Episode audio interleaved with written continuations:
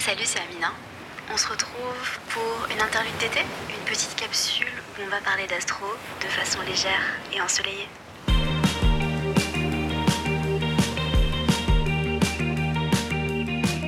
Bon mardi à vous, j'espère que vous allez bien. Bienvenue dans un nouvel épisode de la capsule, je suis trop contente de vous retrouver pour un nouvel épisode où aujourd'hui on va parler de quelque chose de très important.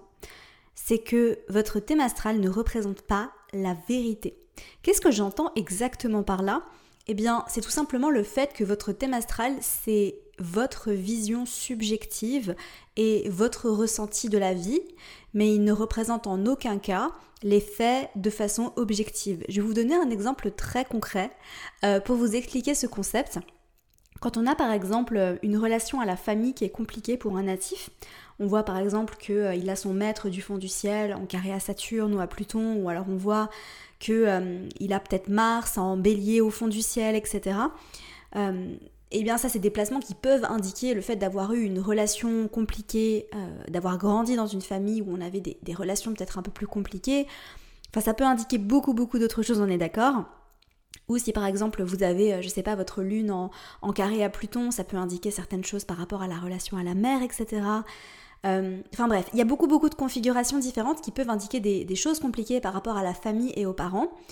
Mais attention, ça veut absolument pas dire que vos parents ont mal agi ou qu'ils vous ont maltraité. D'accord? C'est le ressenti que vous avez par rapport à votre parent. D'accord?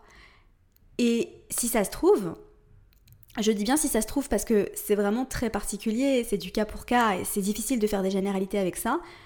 Mais pour vous expliquer ce concept, si ça se trouve, vous, vous n'avez pas ressenti de connexion émotionnelle avec votre mère, par exemple. Mais si ça se trouve, votre mère, elle, a fait tout ce qu'elle pouvait pour avoir cette connexion émotionnelle, mais vous n'avez pas pu la ressentir. C'est ça qu'indique le thème astral.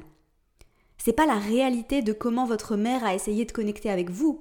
C'est ce que vous, vous avez ressenti et peut-être qu'un parent aurait pu essayer de faire tout ce qu'il a en son pouvoir pour que son enfant se sente aimé, valorisé. Et eh bien peut-être que vous n'avez pas pu capter tout ça. Et c'est ça que votre thème astral va indiquer. Est-ce que vous voyez la nuance? Parce que c'est très important. C'est pour ça en fait que quand on regarde par exemple les thèmes d'une fratrie, bah, on voit en fait que généralement ils ont des placements très différents en ce qui concerne la famille, la relation aux parents, parce qu'ils ont tous leur relation unique avec leurs parents et la façon dont ils ont ressenti les choses. Alors évidemment, on est d'accord que les parents vont pas traiter tous les enfants d'une famille exactement de la même manière. Après, ça dépend des cas. Des fois, il y a vraiment des traitements qui sont différents.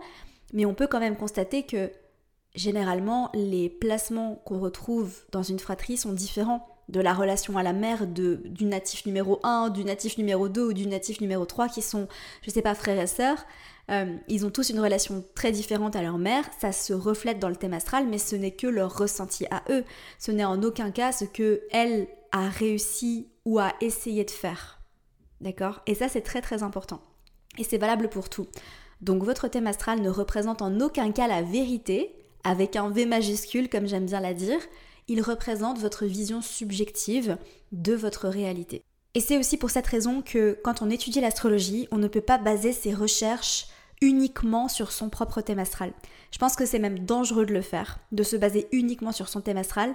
Euh, évidemment, quand on étudie l'astrologie, on va généralement, et après ça dépend des personnes, hein, mais on a souvent tendance à d'abord aller regarder dans son propre thème à soi. C'est normal, ok?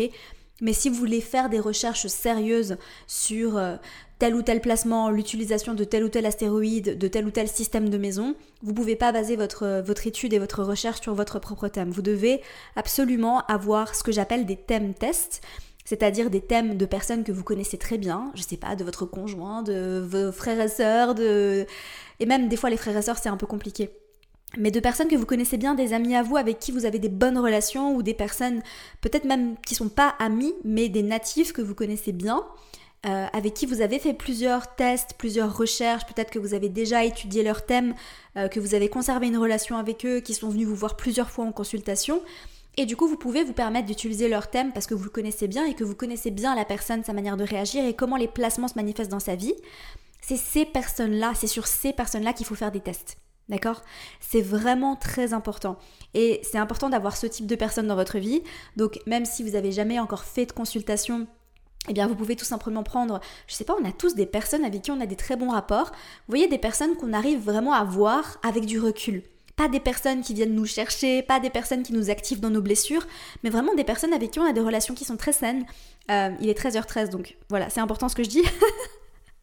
je rigole, mais voilà. Euh, très important en fait d'avoir ce type de personnes-là euh, dans votre vie pour vos études astrologiques. C'est mon cas personnellement. C'est comme ça que je fais la plupart de mes recherches. J'ai beaucoup beaucoup de thèmes de personnes que je connais très bien, avec qui j'ai des relations très saines, à qui je peux poser toutes les questions du monde que je veux, à qui je peux même faire des sessions Zoom si ça se trouve, pour pouvoir étudier certaines choses. Et c'est comme ça que je base mes recherches en astrologie. D'accord? Évidemment, la, consultation vous aide aussi. Moi, je pense que c'est aussi un moyen très puissant justement de pouvoir progresser, de pouvoir faire des tests. En tout cas, c'est comme ça que moi je fais mes tests. Voilà, des thèmes de personnes que je connais très bien, avec qui j'ai des relations saines, euh, avec qui j'ai déjà fait plusieurs consultations, à qui j'ai déjà bien exploré les thèmes, avec qui j'ai déjà beaucoup discuté. Et du coup, je base mes recherches comme ça et après, je parle avec eux tout simplement. Voilà, c'était juste une petite parenthèse. Et je pense aussi que le fameux truc de Ah non, mais moi, ça me parle pas quand il s'agit de votre thème astral, quand vous étudiez votre propre thème astral et que vous dites ah ben ça ça me parle pas du tout, remettez-vous en question. Voilà. Je pense que c'est bien aussi de se faire analyser son thème par quelqu'un d'autre. Euh, parce que du coup, le truc de Ah, mais ça, je le rejette, ça me parle pas. Bah, des fois, on rejette des choses parce qu'on n'a pas envie de les voir. Donc, faites attention avec ça. Si par exemple, vous avez, euh, euh, je sais pas, analysé une planète en, en aspect et qu'il y a un des traits, une des caractéristiques et vous vous dites Ah, mais ça, ça me parle pas du tout, avant de complètement rejeter, c'est dans votre thème pour une raison. Ok? Ne l'oubliez pas. Donc, avant de complètement rejeter ça, posez-vous la question et dites-vous, est-ce que ça me parle vraiment pas? Et ça arrive, hein je veux dire, il n'y a pas tous les traits et toutes les caractéristiques de tous les aspects de votre thème qui vont vous parler à 100%. Parfois, ça vous parlera à certains moments de votre vie. Parfois, ça vous parlera quand vous étiez plus jeune. Euh, parfois, ça vous parlera quand vous serez plus âgé. Et évidemment, tout ça, c'est activé par transit, etc. Et par d'autres choses aussi. Euh, on en reparlera cette semaine d'ailleurs, euh, les progressions secondaires, etc. Mais faites attention parce que ça peut être dangereux. Ça me parle pas et du coup vous rejetez complètement. Je pense que ça c'est à, prendre avec des pincettes et c'est la même chose, c'est valide si vous regardez votre thème astral avec un autre système de maison, que vous avez des planètes qui changent complètement de, de maison et que vous avez un thème qui est complètement différent et que avant de vraiment l'étudier de façon enfin en prenant du recul, je veux dire, et de façon un peu, euh, un peu plus sérieuse et scientifique, j'ai envie de vous dire, et moins de le prendre à cœur, avant de dire ça me parle pas du tout, essayez vraiment de prendre ce thème comme si c'était pas le vôtre. Ça c'est un conseil que je peux vous donner d'ailleurs. Prenez ce thème comme si c'était pas le vôtre et étudiez-le comme s'il s'agissait d'une personne tierce.